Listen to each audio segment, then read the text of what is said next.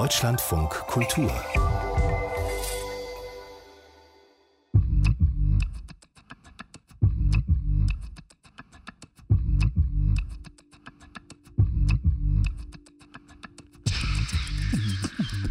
Voice Versa. Zwei Sprachen, eine Story.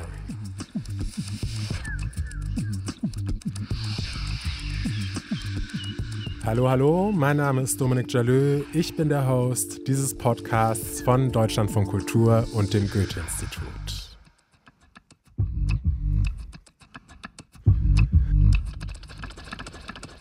Das, was viele Bio-Deutsche oft nur in gehypten Clubs wie zum Beispiel dem Berghain befürchten müssen, das ist für viele BIPOX der Republik Realität. Man steht zwei Stunden in der Schlange vom Club, und dann kommt man nicht rein aufgrund von äußerlichen Merkmalen. Das hat auch unsere Protagonistin Nora erlebt. Nora hat es in den Club geschafft, aber ihr Freund nicht. Was sie jetzt drin erlebt, das erfahren wir jetzt. Nora, ein Tagebuch aus Berlin. المكان كتير غريب وعتمة وجوه الناس ما عادية أبدا وعيونهم مفنجرة Im Club ist es sehr dunkel und seltsam. Die Gesichter der Leute sind nicht normal und ihre Pupillen sind sehr groß.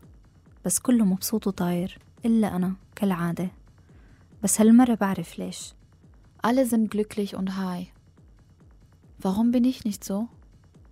لأني خفت أخد شي مع مريم ورفيقة بالحمام أول ما فتنا Vielleicht, weil ich auf der Toilette mit den anderen nichts nehmen wollte. لك إنه خفت من شو بيشكي الكحول؟ Ich hatte Angst und das Gefühl, nicht bereit für sowas zu sein. Alkohol reicht doch. وين أمي تشوفني وأنا بهالمكان كان رح يغمى عليها من الصدمة Hauptsache, meine Mutter erfährt nie, dass ich an so einem Ort bin. أحسن شي أقعد على البار وأتفرج على الناس وهي عم ترقص Ich setze mich einfach an die Bar und gucke den Leuten zu, wie sie tanzen.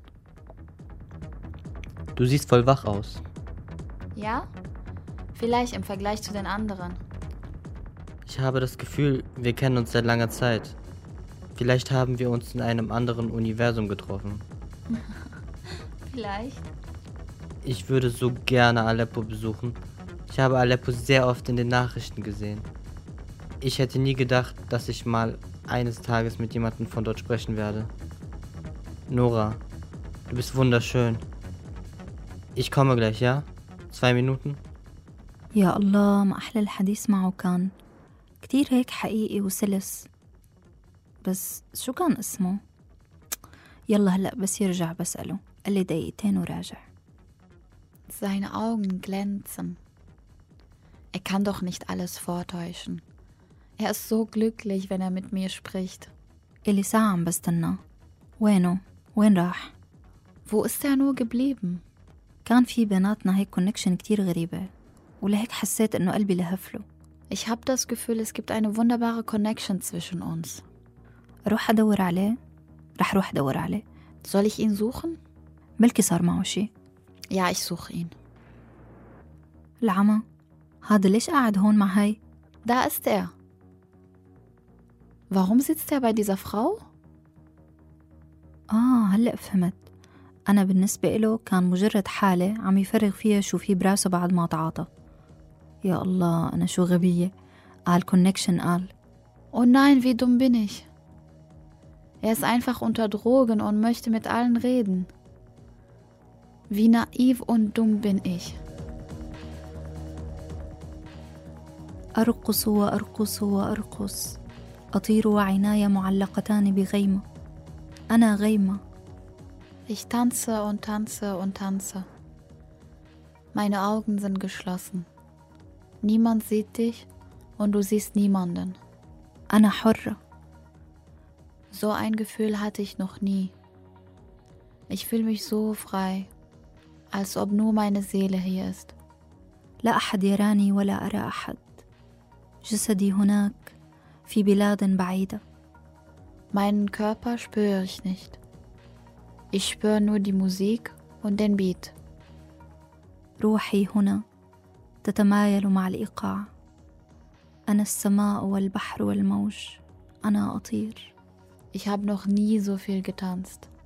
الساعة صارت ستة ما عاد فيني وقف على رجلي Es ist 6 Uhr morgens. Ich kann nicht mehr stehen. يا ترى كان قرار خطأ إنه ما أخد شي معهم Ich hätte vielleicht auch was nehmen sollen.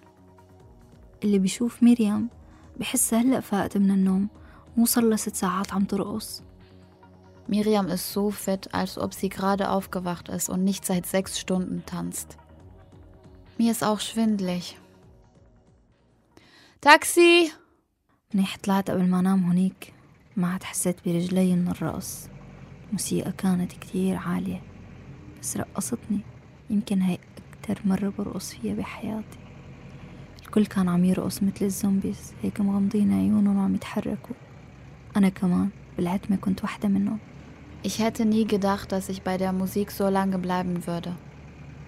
Alle haben wie Zombies getanzt. Ohne zu lächeln oder zu lachen. Mit geschlossenen Augen. Ich war auch eine davon.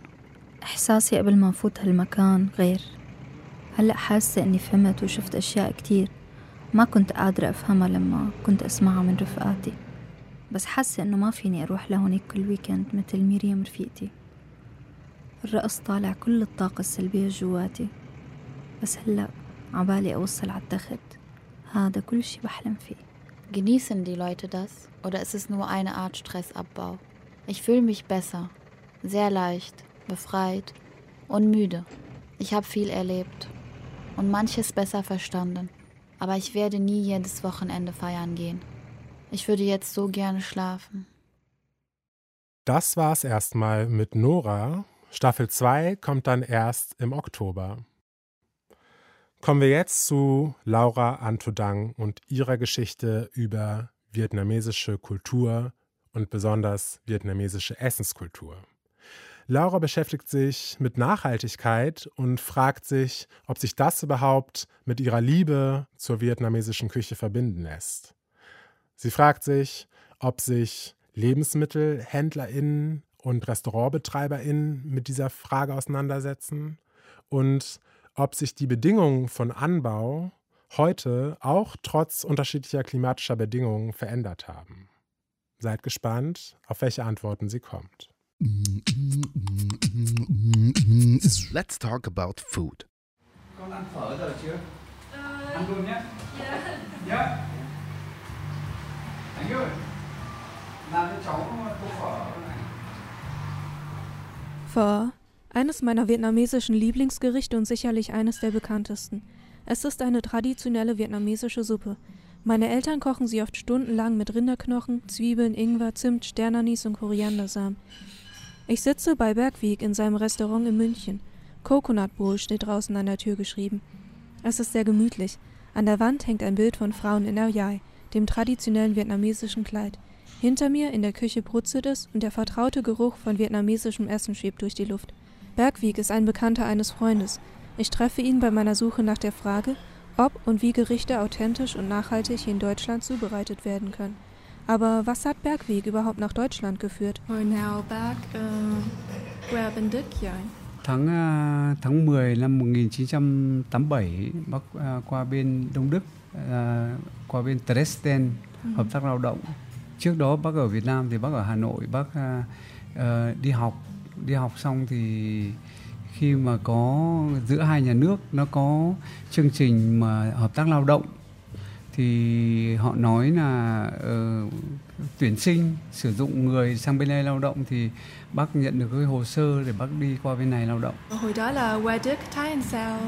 Ờ, cuộc sống ở Đức hồi mới qua thì bác còn trẻ cho nên là rất là bỡ ngỡ rất là nhớ nhà.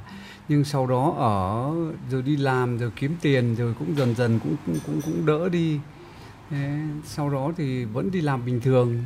Và sau năm 1990 thì là nhà nhà nước Đức nó thống nhất Deutsche Einheit thì là bác à, năm 1991 thì bác qua bên München bác ừ, ở hẳn bên này đến bây giờ đến bây giờ là được ba chục năm rồi Ba chục gần năm một cũng gần một gần một chục năm rồi Dạ, rồi còn còn Việt, Việt Nam không hay là? có cũng vài năm bác về Việt Nam một lần Dạ. có thăm ba mẹ rồi thăm bà con láng giềng rồi thăm bạn bè còn một số bạn bè ở đó Bergwie kam 1987 als Vertragsarbeiter von Vietnam nach Deutschland in die damalige DDR. Als die Mauer fiel, standen viele VertragsarbeiterInnen plötzlich vor dem Nichts. Die Wiedervereinigung Deutschlands ließ viele von ihnen in einem zunächst ungeklärten Aufenthaltsstatus zurück. Arbeitsverträge wurden aufgelöst, das freie Wohnen endete, entweder sie verließen Deutschland mit einer Abfindung von 3000 Mark oder sie schafften es, ihre eigene Existenz hier aufzubauen. Denn die einzige Möglichkeit zu bleiben führte in die Selbstständigkeit. à, hồi đấy bình thường ấy mỗi một người đi lao động hợp tác lao động ấy là được 4 năm thì Bắc đi năm 1987 lẽ ra năm 1900 992 là phải về Việt- Nam lại. Thế nhưng mà khi đấy thì chưa hết hợp đồng giữa hai nhà nước, mới được có 3 năm thì nhà nước Đức nó thống nhất, cho nên là thì mình được hưởng cái quy chế là nếu mà ai muốn ở lại thì ở. Còn không thì phải lấy tiền thì phải về nước. Thế nhưng mà ừ, có người thì ở, có người thì không. Thì muốn tự do muốn đi thành phố nào kiếm việc thì đi thôi Rồi sau đó bác thì tới München, Dresden rồi tới München. tới luôn. München Die angespannte politische Lage nach der Wende war der Grund für Bergweg, von Dresden nach München zu gehen. Zu der Zeit kam es auch vermehrt zu rassistischen Übergriffen. Er verließ Dresden vor den rassistischen Anschlägen in Hoyerswerda und dem Pogrom von Rostock-Lichtenhagen und hat zunächst in anderen Restaurants gearbeitet, bis er schließlich sein eigenes in München aufgebaut hat. Auf der Karte stehen verschiedene Gerichte, von traditionellen vietnamesischen Gerichten bis hin zu vegan. Bergweg setzt wie mein Großvater viel Wert auf die Qualität und auch die Zubereitung seiner Lebensmittel, so auch bei Pho. Es gibt verschiedene Versionen zur Entstehungsgeschichte von Pho. Die meisten besagen, dass Pho zu Beginn des 20. Jahrhunderts in Hanoi oder Nam Dinh entstanden ist. Er fragt mich, wie ich seine Pho finde im Vergleich zu einem anderen Restaurant, das wir beide kennen. ở bên đấy nấu phở Und wie schmeckt die Pho dort? vậy hả Ich finde sie hier leckerer. phở bên đấy là người bắc nấu hay người nam nấu hả? Người Bắc nấu. à, đây. phở đây ngon hơn á wirklich Er freut sich phở sehr, als ich ihm sage, dass mir seine besser phở phở tự nấu. vậy hả. Vậy con cũng có đi ăn phở tìm đó nữa. Bergweg ist damals zurück nach Vietnam gegangen, um die Kunst des Vorkochens zu erlernen. nấu phở phải đi học bác phải về Việt Nam bác học mình nấu cái cách ở Việt Nam thôi nhưng mà bên này nó nhiều xương nữa nhiều knocken nữa thì nấu nó mới ngon Ừ. phở nó mới thơm được Für meinen Vater ist das der einzige Ort, an dem er wirklich authentisch vietnamesisch essen kann. Und für meine Mutter, was ist ihr bei Pho wichtig? Gái, Hallo Mami. xong chưa? Ja, ăn xong rồi. Sao, nó có thành công không? Ừm, cũng được. Nhưng mà nó mau chín phải không? Dạ, nó mau chín. Cảm ơn mama chị cho con cái cách làm. Đâu có gì đâu. Cái cái cái còn còn cái cái cái cái ờ, cái ngon hay là không ngon là cái cái um, ờ, cái lúc mà con con nếm theo con vừa ăn con biết không? Rồi mama nghĩ khi nào mình đi ăn ở đây là nó có authentic không? Nó có giống như ở Việt Nam không? Hay là nó khác? Hay là cái đó cho mama gì? Ừm, tùy người nấu á, con biết không? Có người nấu giống thì giống, ngon thì ngon, còn có người nấu không có ngon. Giống như con gút cốt với là select cốt đã kiếp über. Chỗ nào ăn ngon thì mình thì mình thấy ok, còn chỗ nào không ăn ngon thì mình mình không trở lại thôi. Authentisch là cho mami cái gì vậy? authentic cho mấy mai là dạ ngon mà đầy đủ có như là rau hay là mùi vị giống như mình ăn mà mình, mình quen một cái đầy đủ hết á không biết không trong mùi tổ phở thì mình phải có rau quế có ngò gai có giá có chanh có ớt có coi như là tương ngọt tương ớt nước mắm cái đó là những cái xu tá mà để làm authentic còn những không có cái đó là không có đầy đủ không có authentic Authentisch. Authentizität entstammt dem griechischen Wort authentikos und bedeutet so viel wie echt. Aber wer definiert eigentlich, was authentisch ist? Authentisch lagieri. Wie kann es sich verändern? Im Gespräch mit meinem Bruder kommen wir beide zu keinem richtigen Schluss. Können wir darüber entscheiden? Irgendwie haben wir ja schon eine gewisse Vorstellung davon, was vietnamesisches Essen für uns ist. Andererseits sind wir dabei auch stark von unseren Eltern geprägt worden und davon, wie sie die Gerichte zu Hause zubereiten. Für meine Mutter ist Pho jedenfalls nur authentisch, wenn sie auch so wie in Südvietnam serviert wird, mit Koriander, Thai-Basilikum, Zitrone oder Limette, Chili, Hoisin und Sriracha-Soße und manchmal auch dünn geschnittenen Zwiebeln. Dabei gibt es unterschiedliche Geschmacksrichtungen und Verarbeitungsmethoden. Wenn meine Eltern von Pho sprechen, denken sie an Pho Bo aus dem Süden, also Pho Saigon. Andere vielleicht an Pho He oder Pho Hanoi. Und dann gibt es noch zahlreiche Variationen auch ohne Brühe. Es kommt aber nicht nur auf den Geschmack an. Ich, sag mal, in, in Vietnam ist ja, ist ja anders als zu Hause. Vor Ort schmeckt das besser. Das, das, das ist immer so, dass die Atmosphäre und die Umgebung, auch, auch die, die Sprache rundherum, dass die rundherum um dich ja vietnamesisch gesprochen hat. Und du hörst das ja, du hast das Gefühl, dass das ja besser ist. In Wirklichkeit, wenn man analysieren, ob das wirklich besser ist, weiß ich nicht. Auf jeden Fall ist aber gefühlmäßig, dass das in Vietnam besser schmeckt. Ne? Dazu gehört auch, wie wir essen, also unsere erlernten Verhaltensweisen, was gesellschaftlich akzeptiert und angesehen wird und was nicht. Im Hort habe ich anders gegessen als zu Hause. In Vietnam anders als in Deutschland. Und, und so ist das ja original. Für mich kommen ja hier in Deutschland äh, von dem Geschmack her nur näher ran. Oder? Davon abgesehen, dass die Gerichte hier manchmal einfach nicht so zubereitet werden können wie in Vietnam, werden manche Gerichte hier auch nicht verkauft, sondern wir kochen sie selbst zu Hause, wenn uns danach ist. Dadurch habe ich einige erst in Vietnam kennengelernt. Essen zeigt viele Unterschiede und auch soziale Ungleichheiten auf. Es zeigt die sozialen Gruppen und Klassen auf, in denen wir uns bewegen, was wir uns leisten können und was nicht, gesellschaftliche Erwartungen und bricht mit ihnen. Es gibt unzählige Codes in unserer Gesellschaft, in Vietnam schlürfen und schmatzen wir beispielsweise, was ein Zeichen dafür ist, dass es uns gut schmeckt. Außerdem entfaltet sich so erst der richtige Geschmack. In Deutschland ist es hingegen ein Tabu. Wenn eine Person mich oder ich sie zum Essen einlade, dann öffnen wir uns also in einer gewissen Weise. Wir zeigen uns, welche Zutaten wir verwenden, wie wir sie zubereiten und wie wir bestimmte Gerichte essen und lernen so voneinander. Wir verraten dabei auch, in welcher Klasse wir uns bewegen und welche Codes wir erlernt haben. Aber wie viel Schmerz, Diskriminierungs-, Rassismus- und Ausgrenzungserfahrung für viele andere und mich damit verbunden ist und sein kann, bleibt oftmals ungesagt. Ich spreche nicht oft darüber, weil es sehr triggernd sein kann und es immer ein Abwägen meiner eigenen Energien ist. Ich finde aber, dass wir uns als Gesellschaft die Frage stellen sollten, von wem Diskurse wie beispielsweise über die Authentizität und Nachhaltigkeit von Gerichten oftmals geführt werden und wie wir sie selbst führen können.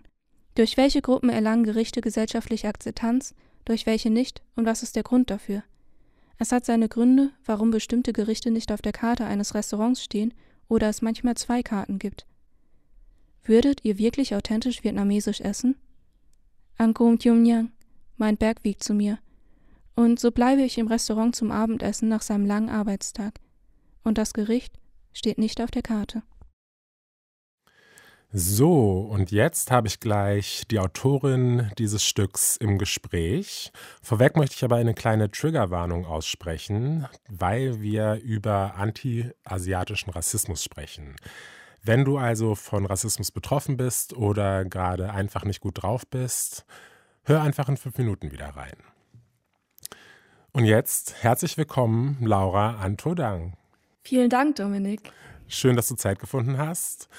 Ja, mit dem authentischen Essen, mit der authentischen Küche ist es ja immer so eine Sache.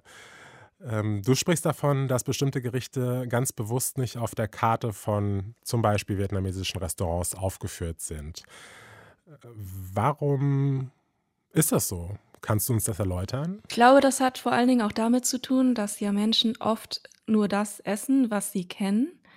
Ähm, und sich nicht trauen, äh, andere Gerichte zu probieren. Und da dann halt die ähm, Nachfrage auch das Angebot bestimmt. Also es gibt äh, Dinge, die wir zu Hause kochen, ähm, die ich noch nie auf einer Karte gesehen habe. Beispielsweise äh, Gantiur mit Fischkopf. Es mag sein, dass es Restaurants gibt, die in Deutschland äh, das anbieten, ähm, aber es sind vor allen Dingen Gerichte wie ähm, Frühlingsrollen oder Pho-Suppe Mhm, ähm, mhm. die schon bekannter sind und deshalb ähm, glaube ich, ähm, dass halt auch mit Vorurteilen verbunden ist, ähm, dass sich Menschen nicht trauen, bestimmte Dinge zu probieren. Also ganz besonders seit der Corona-Pandemie häufen sich ja auch die rassistisch motivierten Angriffe auf asiatisch, diasporisch und asiatisch gelesene Menschen. Ähm, das berühmteste Beispiel dafür ist der 16. März 21. Da verübte ein 21-jähriger weißer Mann in Atlanta ein Attentat auf drei Massagesalons. Er brachte insgesamt acht Menschen um und darunter sechs asiatisch gelesene Frauen. Rassismus gegen Asiaten ist jetzt also aber auch stärker ins Bewusstsein der Menschen gerückt. Ähm, wie nimmst du das hierzulande wahr? Ähm, also antiasiatischer Rassismus ist, glaube ich, vor allen Dingen in der Pandemie stark angestiegen. Ich erlebe das ähm, beispielsweise, ich kann nur aus meiner eigenen Perspektive hier sprechen, äh, im Alltag. Ähm, Alltagsrassismus ist deutlich angestiegen.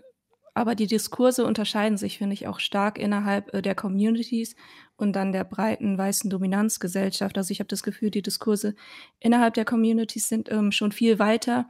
Dinge werden klar benannt als äh, Rassismus, ähm, Femizide. Ähm, das muss man auch alles intersektional denken. Also das lässt sich nicht ähm, trennen. Rassismus lässt sich ja nicht äh, trennen von anderen Formen der Diskriminierung. Mhm. Ähm, und es ist gut, dass dieser Diskurs auch in der breiten Öffentlichkeit angekommen ist, aber in noch einem viel langsameren Tempo als ähm, jetzt innerhalb der Communities.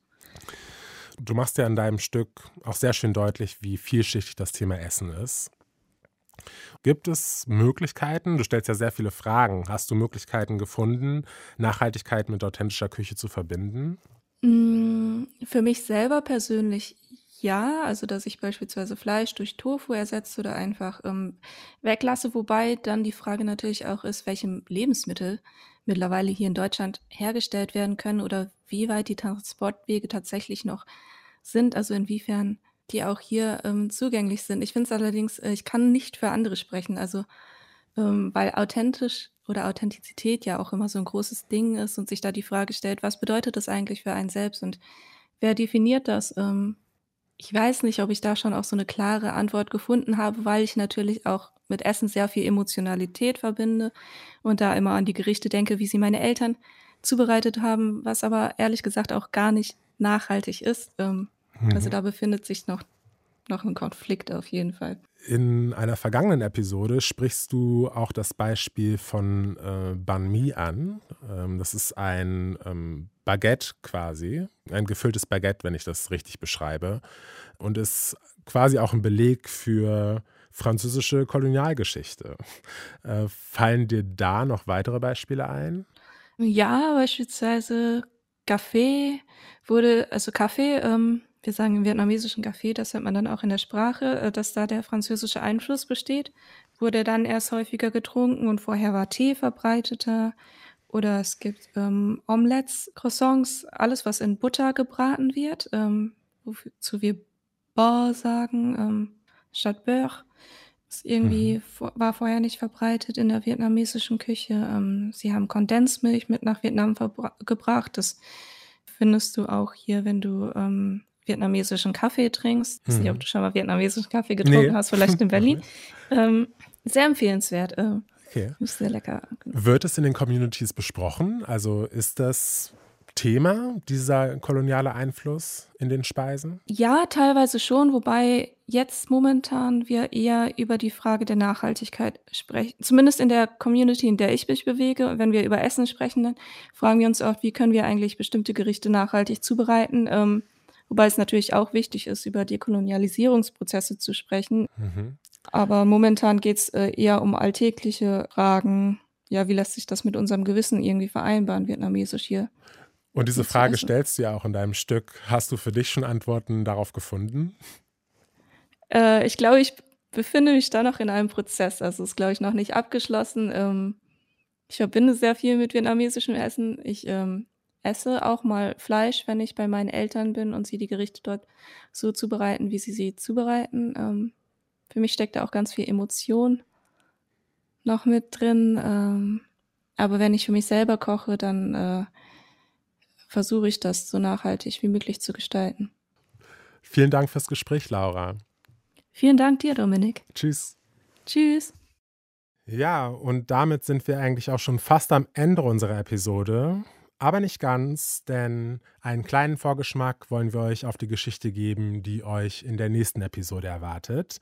Da wird uns Jurate Braginaite eine Geschichte auf Litauisch und Deutsch erzählen. Eine sehr persönliche Geschichte, denn sie geht auf Identitätssuche und reist in ihre Vergangenheit. Eine kleine Idee davon bekommen wir jetzt.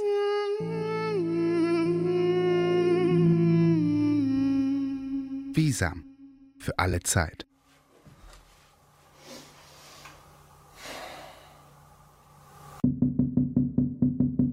Aš stoviu savo kambarį. Per langą matau seną medinę bažnyčią.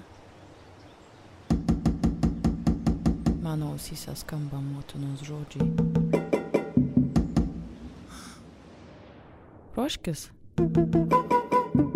Už dviejų savaičių važiuosi į Vokietiją. Visam laikui? Visam. Visam. Visam. Visam.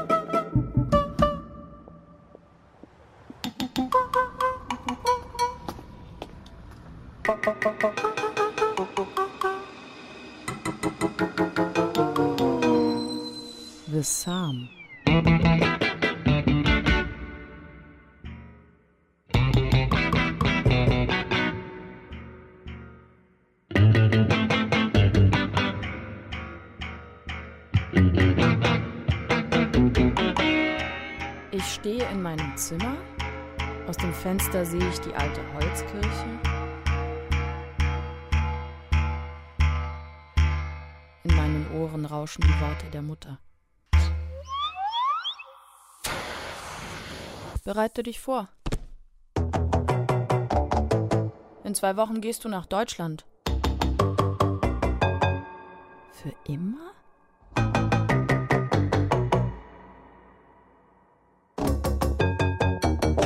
Für immer. Das war 2002 und ich war 14. Nuo to laiko daug vandens nutekėjo. Viso gero! Ate! Tschüss! Ich nehme Anlauf und spring in die Vergangenheit!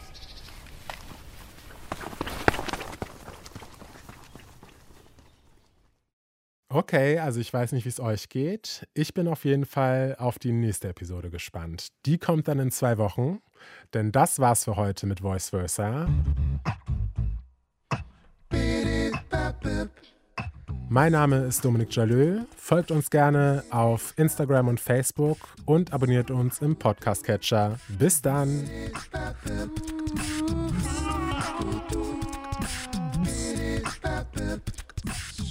Das war Voice Versa, zwei Sprachen, eine Story, eine Produktion von Deutschlandfunk Kultur und dem Goethe-Institut.